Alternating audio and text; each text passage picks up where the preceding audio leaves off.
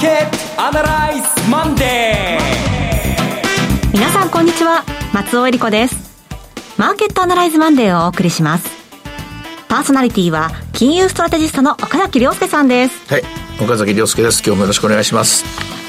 この番組はテレビ放送局の BS1212 で毎週土曜昼の1時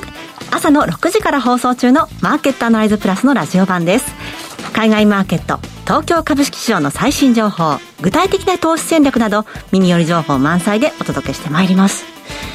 ついね、告知がまだ 昼の1時からと言ってしまいますが、そうですよね。はい、うん、テレビの方はマーケットアナライズプラス朝6時からになりまして、はい、バタバタと迎えた新年度だったんですが、うん、気づけばもう今週ゴールデンウィーク前最後の1週間です。うん、そうなんですね。えで、えー、っとと同時にゴールデンウィークがえー、明けますと、はい、実は私たちはものすごく忙しくなるんですよね。ほう。と言いますと。まだ言っちゃいけなかったですか？あら。あのリアルとか、はい、あの豊かトラスティさんとか、はい、いろんなことを聞いてるんですよ、えー、うん、あのそのつもりでいてくださいねなんて言われて、はい、でそのつもりで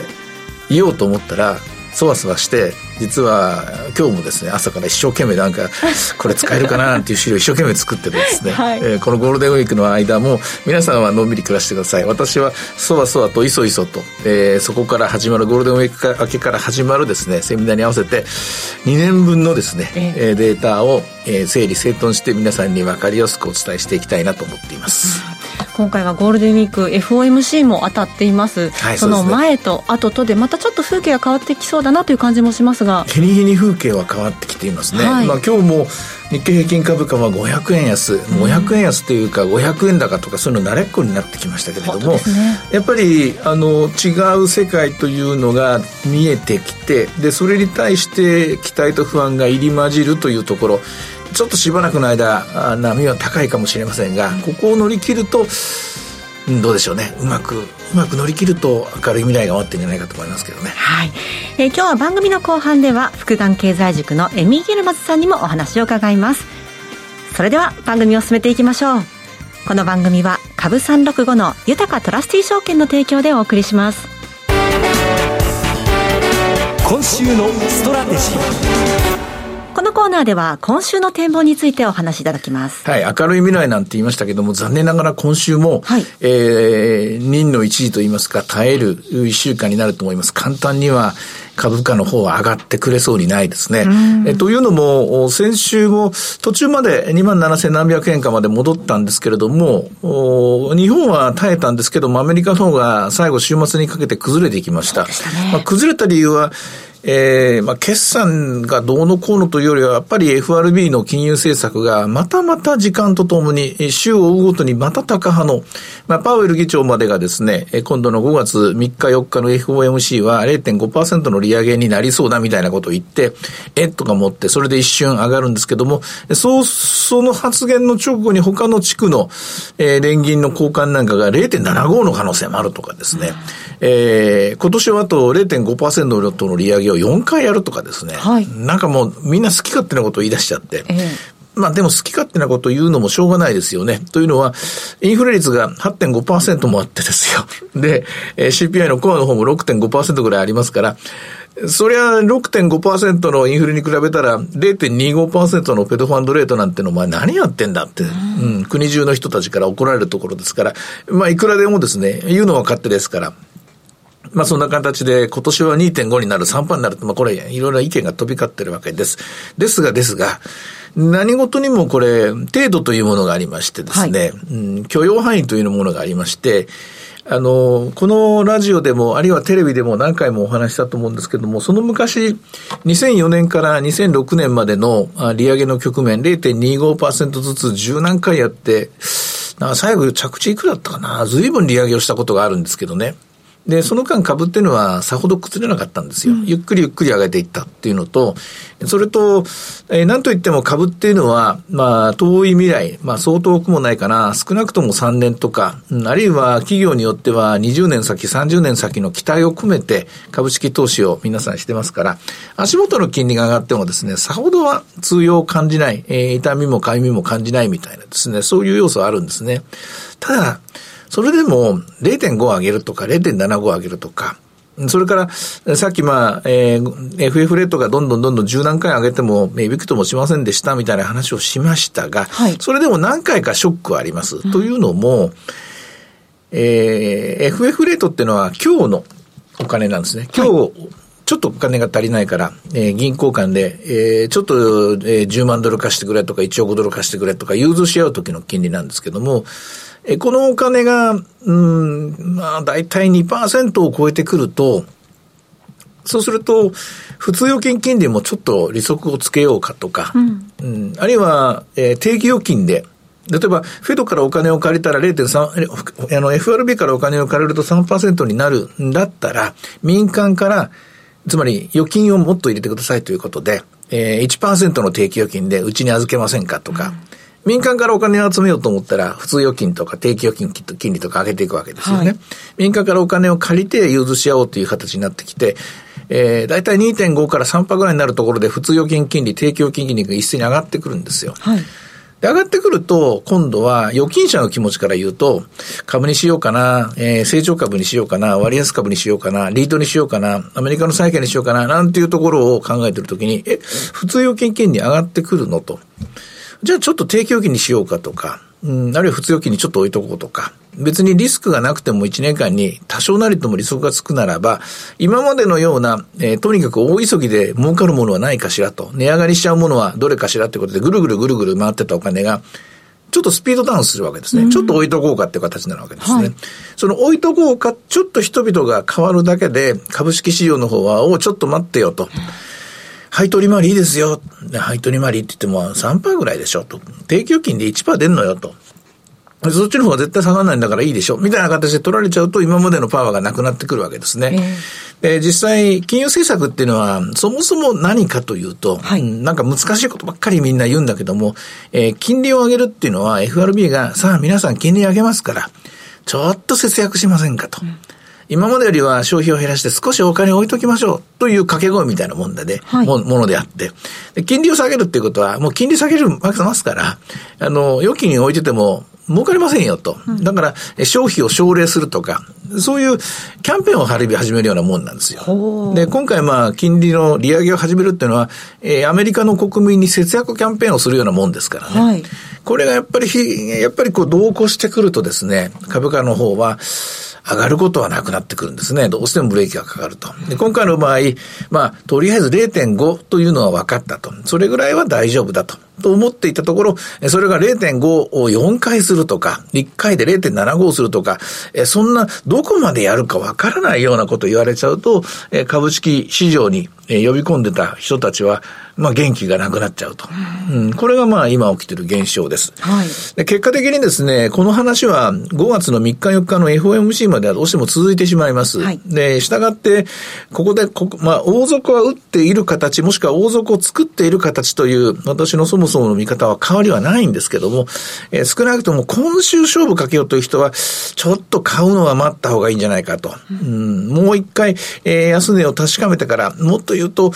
どうでしょうね。えー、29日日本はお休みになっちゃうでしょ。そうなんですよね。うん、だから日本時間は今週はどうも買い方はあんまり有利な一週間にはならないぞというふうになるのじゃないかと思います。えただむしろアメリカの方はですね、あの金曜日にかけてあの PC のデフレーターとかコアデフレーターとか、個人支出、個人所得なんか出てきて、あるいは決算もこれから順番に Amazon.com の木曜日とか Apple の木曜日とかこの辺出てきますから、木金にかけてはですね、そういう買い材料も生まれて、逆に買い戻しなんか起きるかもしれませんけども、日本の場合はちょっと手を出すの難しいですね。あの、どうかな、買うなら、うん、26,500円まで来ましたから、ちょっと買って2万7千まで戻ったら売るとか、うん、そういう非常に手堅い作戦が有効になる1週間になるんじゃないかなと思います。はい日本の方の日程見てみますと、えー、今週は日銀金融政策決定会合があります、はい。うん、えー、そして黒田さんが木曜日に会見を行うことになっていますけれども、うん、内容はどうでしょうね？私は金融政策決定会合で、はい、昨今の為替の動き、それから財務大臣の日に毎日毎日行われているような為替に対しての、えー、警戒発言、それから、えーと、幹部副長官の発言もありました、はい、あとは G7 で議論したとかしないとか、議論したという話し、あと TBS でしたかね、えー、協調介入の、えー、と、OK をもらったみたいな、あれまあ結局フライングでそんなことはなかったという訂正があったんですけども、はい、えー、このように、えー、世の中が注目していて、FRB、えー、じゃない、ごめんなさい、BOJ、日銀がですね、えー、円安誘導してんじゃないかみたいな。うん、うん、まあ、それは、金利を上げないようにするっていうことは、それは円安誘導と同じじゃないかと。理屈はそうなりますからね。そう言われてますから、そこを、若干、修正するためには、今、プラスマイナス0.25%で、えー、止めている、ピン止めしているですね、差し値オペの水準を、えー、0.5まで上げる。これぐらいの微調整はある、あっておかしくないんじゃないかな、ないかなと。やるべきではないかなと思います。逆に何も動かさなければ、これドル円はまた130円の方向に進むと思います。130円の方向に進むといよいよ為替を、のドル売り改良しなきゃいけなくなる。はい、ドル売り改良っていうのはできるだけしたくないんですね。まあメンツが潰れると言いますか、か、えー、自由な市場をですね、一応標榜している我が国ですから、そこに逆らうことになりますから、あんまりやりたくない。できれば金融政策で、できればマーケットの自然な力で、ね、安定してほしいわけなんですね。まあ、そういう意味では、えー、介入と0.5%ののバイド、あの、バンドを広げるのとどっちが、えー、苦しくないかといえば、バンドを広げる方が本来は苦しくないと。でバンドを広げたとけ、とてですね、金融緩和の姿勢に変わりはないですから、若干の微調整であって、金融緩和を続けますと、あの、黒田日銀総裁が胸を張ってですね、大手を振ってその発言をすればいいだけのことなので、そちらの方に行くのじゃないかなと思います。で、先ほど言いました通り、何も動かさなければ円安に動いて介入という可能性があると。で、もう一つ、もしも0.5%に上げると若干の円高修正があって、25円ぐらいまでの円高が進むと思います。まあ、それでも、えー、緩和、緩和状態は緩和状態だということで、え、そこでドル円が、えー、一瞬円高に行っても、また28円、29円、30円っていくと、に進むと、やっぱりそこは介入に対応するしかないと。うんあの、金融政策が非常に神経質なところに来ましたけども、一番いけないのは、この27、8のゴールデンウィーク前という、ちょっと不透明感が強い中で、何もしないと、ふんぞり返ってですね、はい、偉そうに大丈夫だっていうのが一番まずいんじゃないかなと思います。どんなふうに出てくるんでしょうか。さて、では今日の株三六五の動き見てみましょうか。えー、今日はなかなかに苦しい展開が朝から続いていますね。はい、えー、現在は2万6、2万6686円。えー、スタートは751円で、その直後に830円まで進んだんですが、その後は安値を調べる、あの、追いかける形で2万6531円まで、えー、進みました。ただ、これも、あの、株三六で言うとですね、3月の第1週につけた2万5千割れというのがあるんですけども、ここまではまだ距離がありますので、はい、えー、そこに近づく過程では、えー、おしめ買いというスタンスは、えー、今週も来週も維持していいんじゃないかなと思います。来週放送あるんですよね。来週5月の2日あるんですね。じゃあその話は平日ですので。そうですよね。また来週話したいと思います。はい。えー、これから今週、来週にかけて結構ね、祝日ありますけれども、はい、株365は祝日も対応してますからね。頼りになりますね、こういう時に。はい、えー、おまけに株365はダウだけでなく、ナスダック100まで始まりましたから、はい、アメリカ株を資産運用の一つとして入れてる方は、えー、ヘッジの手段とか、あるいはチャンス到来とばかりに買う人も、この連休の時もですね、ちょくちょくマーケット見てもらえばいいんじゃないかなと思います。はい。さて、いろいろ展望していただきました。今週末土曜日には朝6時から放送のマーケットアナライズプラスもぜひご覧ください。また、Facebook でも随時分析レポートします。以上、今週のストラテジーでした。ではここで株365の豊かトラスティー証券より岡崎さんがご登壇されるセミナーの情報です。いよいよ5月、東京で豊かトラスティー証券資産運用セミナーを開催いたします。5月14日土曜日、12時半会場、午後1時開演です。第1部は小菅務さんによる2022年金プラチナ原油コモディティの短期から中期見通し。そして大橋弘子さんと小菅務さんによる今注目のクリック株365の魅力とはの特別セッション。第2部では岡崎さんがご登壇しまして、2022年株式相場短期から中期見通しと題したセミナーがあります。岡崎さん、この中身は盛りだくさんになりそうですね。そうですね。あの、2年と3ヶ月、はい、じっくりと分分析する時間をいただきましたので、はい、その成果みたいなものですね、えー、完全にこのコロナの中で日本経済は私は変わったという話をします。はい、日本は変わりました。よって、皆さんの資産運用も変えていく必要がありますよ。うん、勇気を出して変えましょうという、こういうような話になるかなと思います。はい、あとまあ、データを今、どんどんどんどん集めてるところなんですけども、えー、方針はもう変わらないと思いますね。えー、あの、どちらかというと、ポジティブな、ポジティブに変えていこうと。受け身にならずにと。はい。うん。えー、電気代が高いのは気になりますけども、はい、それに負けないように資産運用していきましょうという、こういう話をしたいと思います。はい。先ほどちょっと伺いましたら、いやー、面白そうだなと、私も参加したいと思いました。そうですね。あの、松尾さんに、松尾さん一番最初の私の聞き手なんですよね。作品を一番最初に見るのは松尾さんですので、松尾さんがとりあえず、あの、興味持ってくれるということは、はい、これはいけそうだなという手応えを感じているところです。はい。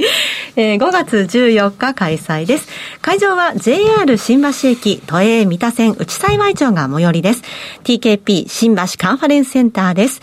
入場は無料です。セミナーのお申し込みお問い合わせは、豊かトラスティ証券お客様サポートデスク、フリーコール0120-365-281、0120-365-281までお願いします。受付時間は土日祝日を除く午前9時から午後7時までです。えコロナ禍で2年半近く空いてしまいましたが、今年度初というだけでなく、実は東京でのセミナーはしばらく開催予定ございませんので、えー、ぜひ東京にお住まいの皆さん、ふるってご応募ください。なお、本日ご案内したセミナーでは、ご紹介する商品などの勧誘を行うことがあります。あらかじめご了承ください。以上、株365の豊かトラスティ証券からセミナーの情報でした。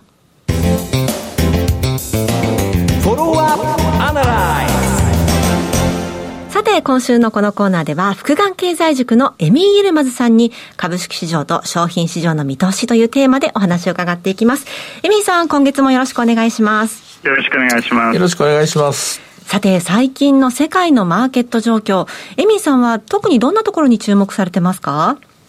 えー、っとですね、まあ皆さん結構やっぱり FMC が気になっているところなんですけど、はい、まあこの円安もね、あの結構最近危機感を持ってきてる人がいてですね、まあこの特に円安の場合は皆さんがあの日本の立場で考えているけど、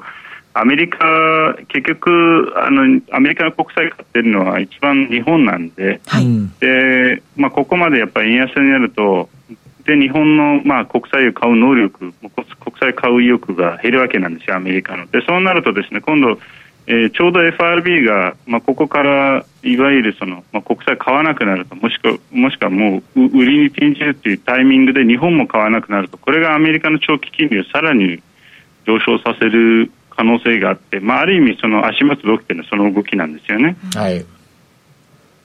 なので、ちょっと私はだから一つ気になっているのは、あのまあ、このインフレがいつピークアウトするかっていう話なんですよね、うん、まあ、それによって今後の,、まあ、あの締めのタイミングが変わってくるので、まあ、その意味でちょっとあの中国の方もあの北京の方もしかもしかもしかしたらロックダウンするんじゃないかっていうのが出てきているので、えー、ちょっとですねあのこの足元のコモディティの動きも見るともあのピークアウトが近いかもしれません。もしくはあのピークアウトした可能性もあります。というのはあの、うん、えー、先週のあのユーロ圏のインフレも7.5%予想の下回って7.4%で着地したので、となるとですね、えーまあ、このえー、アメリカの景気減速、まあ、中国の景気減速、まあ、日本はまだそれが見えてないんですけれども、などを考慮すると、もうコモディティ高、一旦もう終わりかもしれないですね。コモディティはちょっと落ち着いてくると。そういうことです。はい。はい、これは、あの、まあ、コモディティ全般、金も原油もというふうに捉えていいですか？そういうことです。そういうことです。うんうん、まあ、それは、の、需要がね、ねあの、需要が、あの、おさ、少しおとなしくなれば、その分、その分コモディティ価格が下がるんですが、ただその一方で気になるのは、北京までとおっしゃいましたけども、ロックダウン、中国の景気がかなり速いスピードで減速し始めましたよね。そうですね、そうですね。まあ、あの、もうすでに人民銀行はもう緩和路線にあの切り替えてからだいぶ時間経ってますけれどおっしゃる通りで結構目に見える形でですねあの中国の減速が加速してきているので、うん、まあ、これはかなり懸念ですね。で中国で始まったらこれ、まあ、確実にあの日本、アメリカにその幸せがいきますので。うん、でさらにこちょっと政治的な動きもあって今年の党大会の前にこのゼロのゼロコロナをやめるつもりないんですよね、習近平政権は。そうなると、なんか北京も入りそうなんですよ。今日の今日のファーストリテイリングなんかね4%安になってるけれども、やっぱりその背景にもこの北京の今、徴用っていうあの一番なんかあの、まあ、ビジネス街的な日本の大使館と日本の企業とかも数多くいるんですけど350万人人が住んでます、うん、まあ、そこがあの25日からあの PCR 検査を始めるということでもうすでに一部はロックダウンを始めているようなんですけどおそらくですねこれ北京もロックダウンに入りそうなんですよね。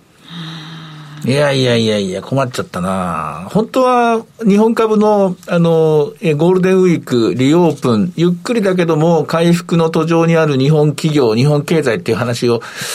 もうちょっと深掘りして聞こうかなと思ったんですけど、ちょっとなんかいきなり嫌な話から始まっちゃいましたね。そうですね。なので、まあ、まあ、割と日本はまだ比較的ポジショニングはいいかなと思いますけれども、ただ、ちょっとね、アメリカも、中国もあんまりいいサインを出していないですよね、うん、マクロ指標は。うん、そういった中でこう、エミンさんが今、この投資の対象などとしてこう考えている、注目している点ってありますか？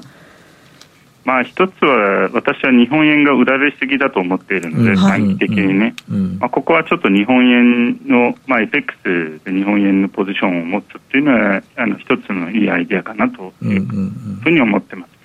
であとはですねあの割とだからあの日本株も例えばマザーズはここ1年間で4割下がって底打ち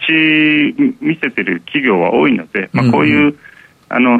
あのちょこちょこ逆に調整が入れば、うん、あの拾っていければいいかなって気はします。うんうんうんあとそれともう一つ、もう、えー、突然始まったこの世界の安全保障という、これ株式市場にとっても重要なテーマだと思うんですが、これって日本企業でまだまだ裾野が広がっていくんじゃないかと私は思うんですけども、エミさんどうお考えですか？いや、だと思いますね、これからですよね、だからまあその意味であのあの長期のテーマなんですよ、でかつ、まあ、あの私はずっともう半年前からの実は防衛関連がいいです、うん、でさらにその、まあ、あの例えば食料関連、農林水産関連、このあたりはある意味、今までそうじゃなかったけど、これからのまあ、あの安全保障にも関わってくるわけですからね、食料も。だからあのおっしゃる通りでですね例えば今回のロシアのドローンなんかもねあのもうほとんど日本のパーツ使ってたっていう話もありますし。で蓋を開けたらキャノンのカメラが入ってたって笑っちゃいましたあれね。そうなんですよ。だからまあそれを考えるともうにあのもう真剣にもうその日本企業もね、この防衛、まあ、国家安全保障っていうのを考えなきゃいけない時期に入ったのかなと思います。うん、まあ、あのもちろんデータセキュリティもそうなんですけどね、あの、おっしゃる通り、私もあの日本がこのコロナで新たな経済に入ったと、新しい経済が始まったと思っているので、うん、でもそれってほとんどデジタルじゃないですか。そうですね。うんそのあたりもね今後デジタルセキュリティ全然安いんですよデジタルセキュリティ関連の企業も、はい、株価はね、はい、そのあたりも注目ということですね、はい、エミさん今月もありがとうございました。はいありがとうございました。さてマーケットアナライズマンデーはそろそろお別れの時間です。ここまでのお話は岡崎亮介とそして松尾恵理子でお送りしました。それでは今日はこの辺で失礼いたします。さようなら。この番組は株365の豊かトラスティ証券の提供でお送りしました。